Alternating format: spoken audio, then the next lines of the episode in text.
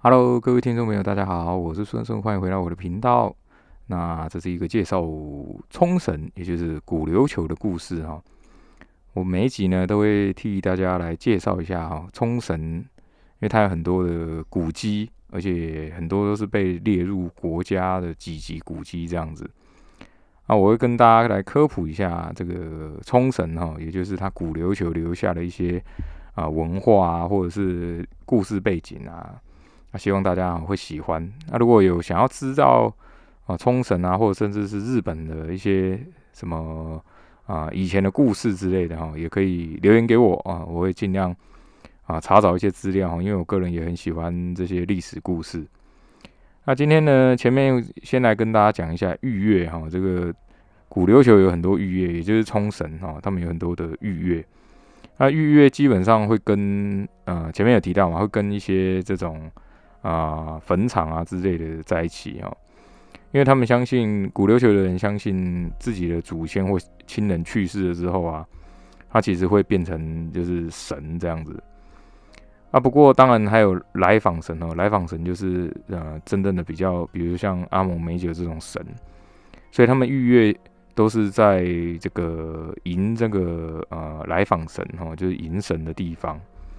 不过大家可能会很奇怪哦，比如说啊去这个预约的时候啊，最有名的当然就斋场预约啊，斋场预约是算是冲绳前几大的预约，而且非常非常有名哦。如果你排这个冲绳的旅游啊，或者是你跟团的时候，可能都还会排到这个地方。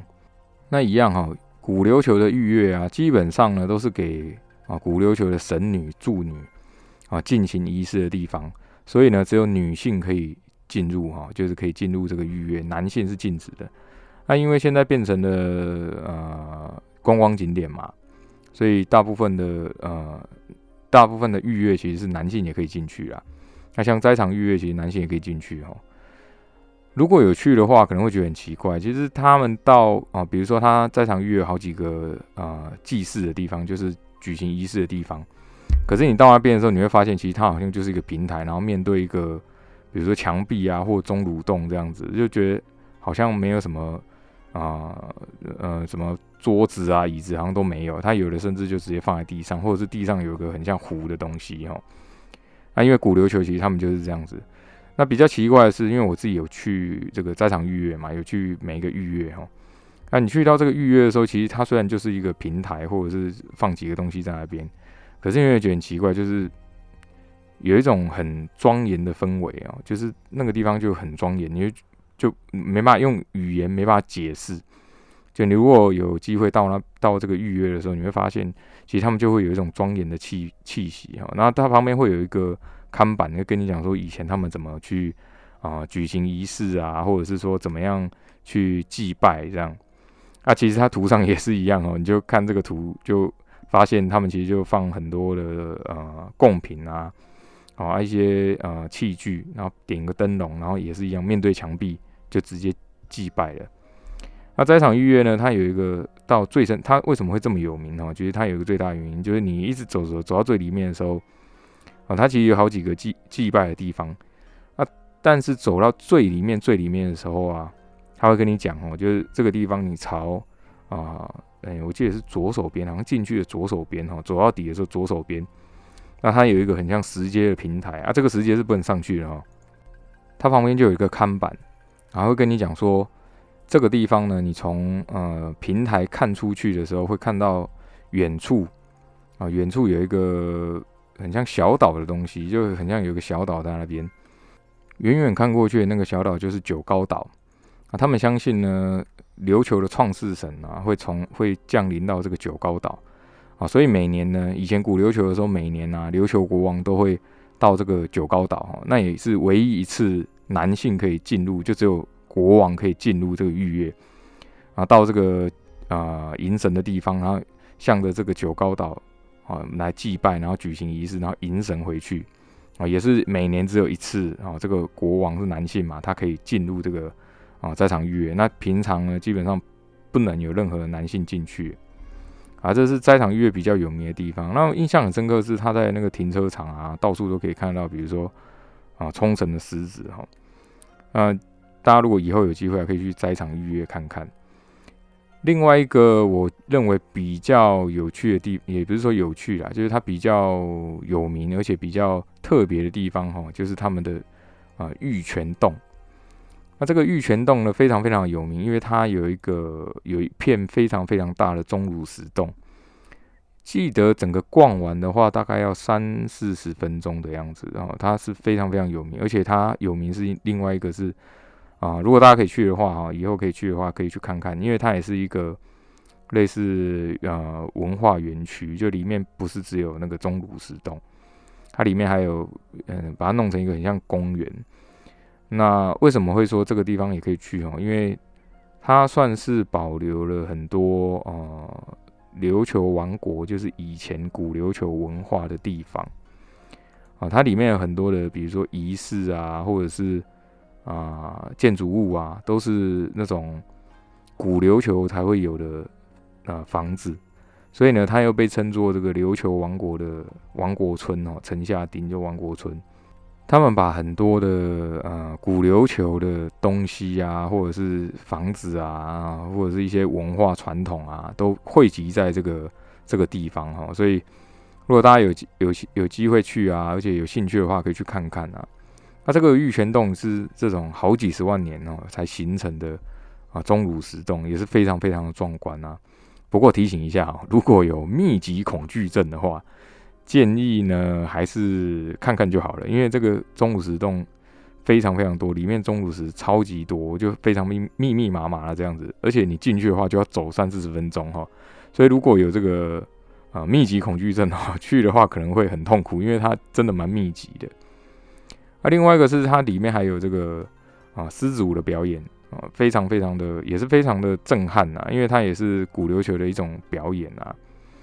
所以，如果以后大家有有机会可以去这个冲绳的话，哦，可以去这个像玉泉洞啊，或者是啊在场预约逛一逛，非常特特别。另外一个是，你一到那边的时候，你就会知道这个地方是真的非常古老，哦，就有一种古老的文化气息在那边哦。就你可以想象，就这边就好几万年哦，这古琉球的人啊，这个东西可能也盖了很久了哦，这。几万年呢，几百年、几千年这样，他可以感受到这古琉球人以前都是在这边啊生活，非常非常的特别啊，而且他们把它保留的、保存的很好啊，保存的非常的完整。所以以后如果啊开放旅游啊，大家一定会去冲绳的话，就可以去这些景点看看哦。那当然可能跟一般的呃冲绳旅游景点不太一样哦。那冲绳旅游景点可能就会去比较大的地方，比如像什么。啊，首里城啊，这种比较大的地方哈，那预约可能就会排比较少。因为我个人呢，去日本或像冲绳，我都会去神社啊，预约这种地方啊，会比较特别啊。好的，那上一集呢讲到这个大皇后啊，要来找这个新元玄嘛，啊，因为他已经是文德军了哈，所以就不知道为什么大皇后要来找他。那他这是第三次大皇后，诶，对，是第三次哈，大皇后来找他哈。那前面两次很奇怪哦，一一次说什么不认识啊他的父母啊，第二次又说，哎，你们可能跟啊我可能认识你们的父母，也把这个新月玄还有秦月月他们搞得有点混乱。那中午的中午之前呢，这个大王后啊，的这个秦月月、清玄木跟新月玄吃完早餐早饭了嘛，啊就有人敲门哈，那清玄木就赶快开门啊，那发现来的人就是大王后啊，三人就看到大王后就。赶快行礼哈，就是说这个大皇后大人哈啊。不过因为轩辕玄是现在是文德军的嘛，所以大皇后也回礼说哈，这个文德军大人不用免就免礼哦，不要多礼啊。啊，秦月月赶快帮忙收拾哈，那让这个位置空出来。那大皇后没有带任何的这个侍女哦侍从，就很奇怪，她自己一个人来。那大皇后就跟这个轩辕玄说，这个文德军大人，我们就坐哈，就不要这么客气，然后两个就坐下来。当然，另外这个清泉木跟秦月月就站在旁边哦，就不敢坐，因为毕竟身份其实是不太一样哦。一个是文德君，一个是啊大王后啊。那新月泉就很好奇哦，就问这个大王后说：“那不知道大王后大人有什么事情哈？就怎么特地跑过来啊？”那大王后就用这个眼角的余光瞄了一下旁边的两个人哦，就好像有点顾虑啊。新月泉知道哦，就直接跟他讲说：“哦，这个大王后大人哦，你放心。”啊，他们两个是我的这个算是贴身的侍侍女哈，就是贴身的侍者啊，也是我很相信的人呐。大王后听他这样讲哦，也不好意思说就拒绝哦，就跟他讲说好，那如果啊文德军大人都这样讲了，那就没关系哈。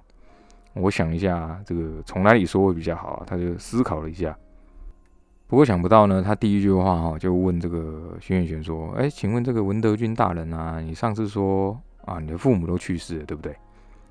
轩辕玄有点愣住了啊，因为虽然他上次是这样跟他讲，不过想起这个山洞里的母亲哈，又看了大皇后旁边两人哦，就偷偷偷瞄了他们两个一眼，啊，秦月月就跟他摇摇头哈，啊，轩辕玄马上知道意思，就就没有跟他讲说他母亲还活着，就跟他讲说：“对对对。”啊，不知道大皇后大人为什么又又问这样子啊？啊，想不到大皇后这时候脸上就露出有点悲伤的表情哦，就说：“啊，想不到真的是去世了哈。”啊，另外忽然又他又讲说：“你们真的很像。”轩辕玄就觉得很奇怪哦，就是说什么我们很像是什么意思啊？那大王后就在反问他，就是说：“啊，你知不知道你的亲生母亲是谁呀？”轩辕玄也又呆掉了。啊，虽然母亲还活着啊，不过也不知道她是谁啊。他想说是不是某个助女还是什么的啊？可是看大王后的态度，就他就很奇怪哦，他就有点小心翼翼的问他说：“诶，是不是大王后？你知道我的母亲是谁啊？”那大王后就非常肯定的点头哦，他就说：“当然啊，你们这么像，一定是一定是母女啊。”那新月贤就更紧张了哈，他就说：“你指的到底是谁哈？”那这个大王后呢，就忽然思考了一下。那新月姐很紧张哦，就说：“如果你见过我母亲啊，你知道她是谁，就赶快跟我讲。”这样，哦，想不到这个大王后呢，非常的斩钉截铁哦，就说：“啊，你的母亲呢，就是现在啊国王哈，就是王上的妹妹啊，啊，她叫那个天孙宇智嘛。前面有讲，她有两个妹妹啊。”清泉木跟秦月月在旁边听到的时候，就忽然惊呼哈，因为新月姐有点。没发出声音，就他们两个就惊呼了一下。那新月贤不太就不敢相信哦，就想不到自己的母亲怎么会是琉球的公主哦，就反问他说：“你你你怎么那么确定啊？”那大王后也回想了一下哈，就跟他讲说啊啊，当初我嫁来琉球的时候，因为她是白川市的人嘛，她嫁来琉球的时候，其实这个天孙宇智还在皇宫里面啊，他的长相呢啊，她非常清楚哈。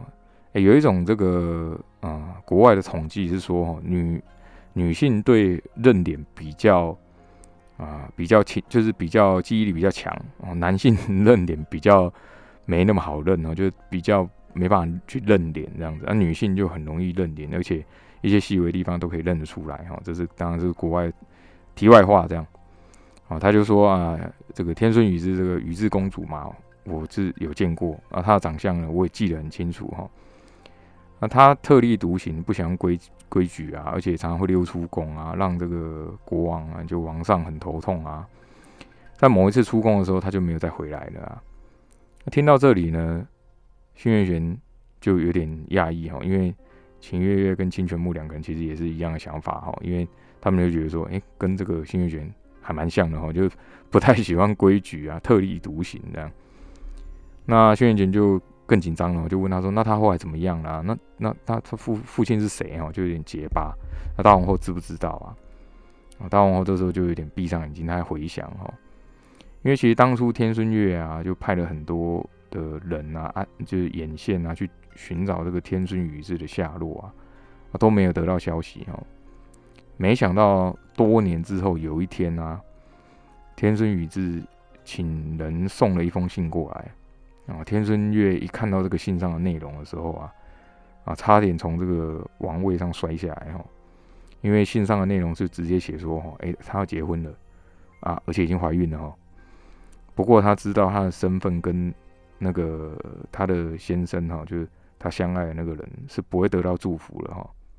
可是另一方面呢，他又害怕啊自己的大哥就天孙月担心哈，所以他就寄了一封信回去给天孙月啊。那训月玄就问他说：“那那那个人，那个他的父亲到底是谁啊？”我大王后啊就觉得说：“哦，这真是一段冤孽哈！因为那个人是白川市的人呐。”那清泉木跟秦月月就很惊讶，就说：“怎么会是白川市的人啊？”啊，大王后就跟他讲说，呃，你的父亲就是人称啊，因为他们有前面有讲嘛，人称白川之虎哦，就是白川良衡。啊，新月玄一听到这名字啊，差点就晕倒了。那清泉木速度非常的快，就直接撑住他的身体。啊，秦月月马上倒了一些茶水，然后让他就沾了几口啊，然后就两个有点手忙脚乱哦，因为替他扇风这样子。那新月玄很不可置信啊，怎么会他的父亲怎么会是白川氏啊？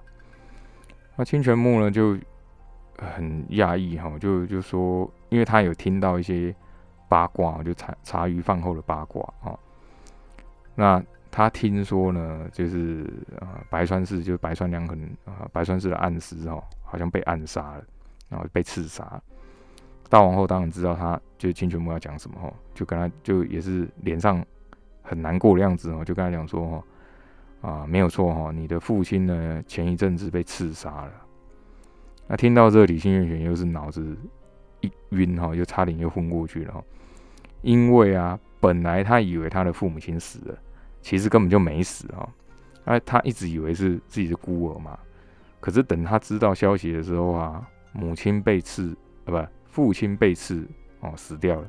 母亲变得疯疯癫癫的哈。啊，实际上在这之前，他们两个都还没死嘛。所以对他的打击非常非常大哈。那清泉木呢？这时候又想，因为其实他在这个呃助女当中哦，有听到很多留言哦，因为他也听说这个白川良衡是被天顺月派人暗杀了哈，因为没有人知道是怎么回事嘛。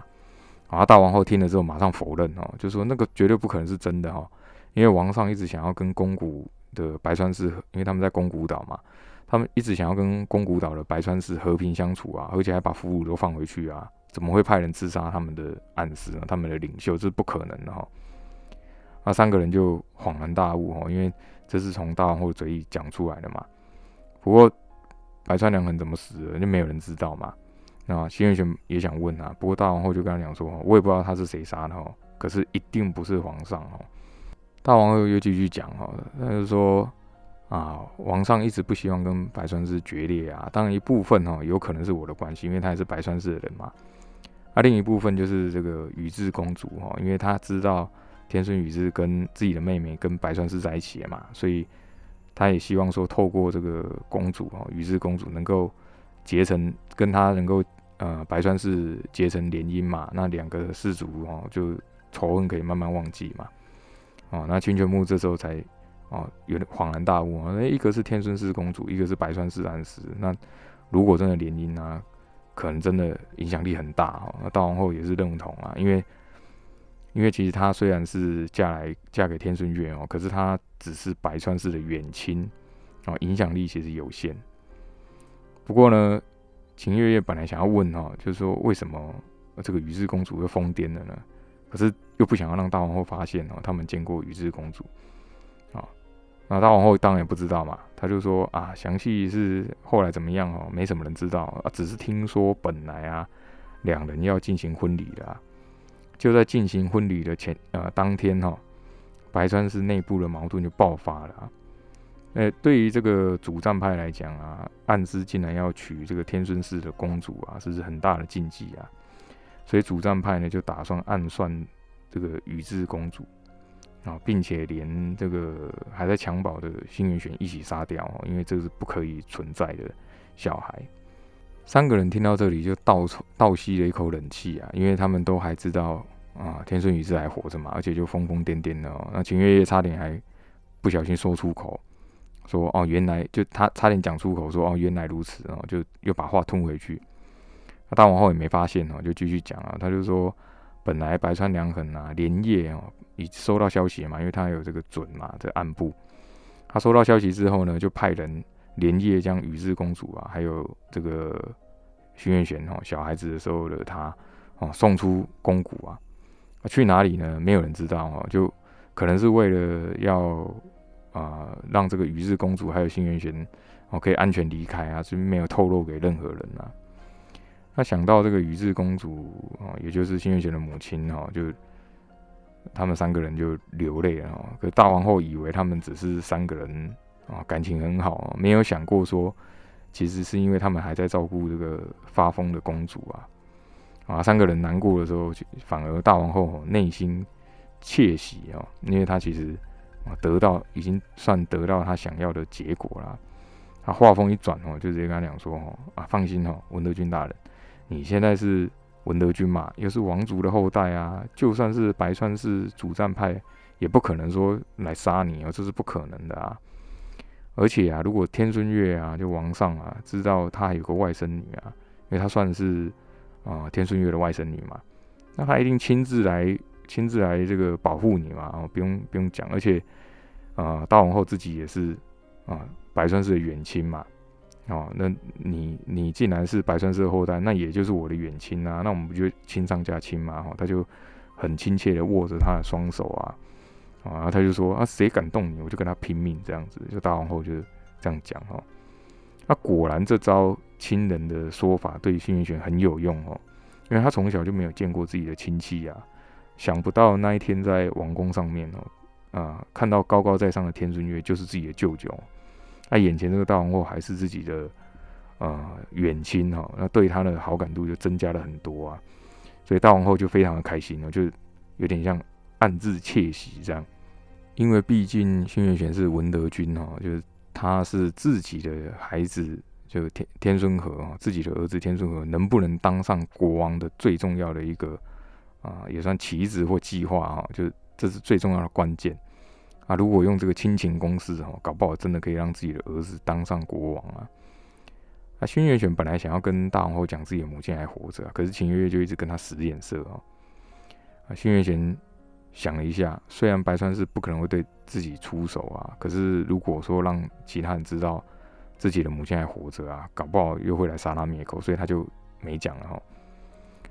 因为稍微谈了一下，大王后就才才告辞啊。临别之前呢，还很亲密的抱这个新元玄哦，仿佛就像是他的至亲之人哦。他就跟他讲说，回去之后我一定跟啊王上讲这件事情哦，他一定很高兴啊，自己多了一个外甥女啊，啊他就很开心。那大王后离开之后啊，三三个人就。有点不知道该怎么办哦，因为他们想要把本来想要把他的母亲接出山洞嘛，可是现在知道他的母亲是呃天孙氏的公主啊，那如果接出来之后曝光了他的身份，那变成又很危险的哈，反而住在那个山洞里面是最安全的啊。清泉木跟秦月月哈，就清泉木就跟他讲说哈，啊为了你的母亲，可能只能让他先住在山洞里面啊。啊秦月月也也打枪哦，就说。啊，我们会好好照顾他哦，你不要担心啊。轩辕玄当然知道他们的苦心哦，就只好也同意嘛，就说啊，我明白，我会等这个时机到来再把他接出来哦。现在可能不是一个好时机。不过除了大王后去拜访啊轩辕玄哈以外啊，他没有料到这个天孙宫啊也去拜访了啊上一任的文德君，也就是武灵瑶啊。他现在已经搬到了以他以前的房子哈，其实就是一群助女当中的其中一个啊小房子啊，就是因为大家住女就住在一起嘛，那啊每个房子就是这样小小一间啊，没什么布置啊，所以如果不是文德军的话，就一般住女的话待遇都是一样的啊。不过卸任后的文德军呢，大家还是对他有一些敬意哦，所以还是会对他比较礼遇。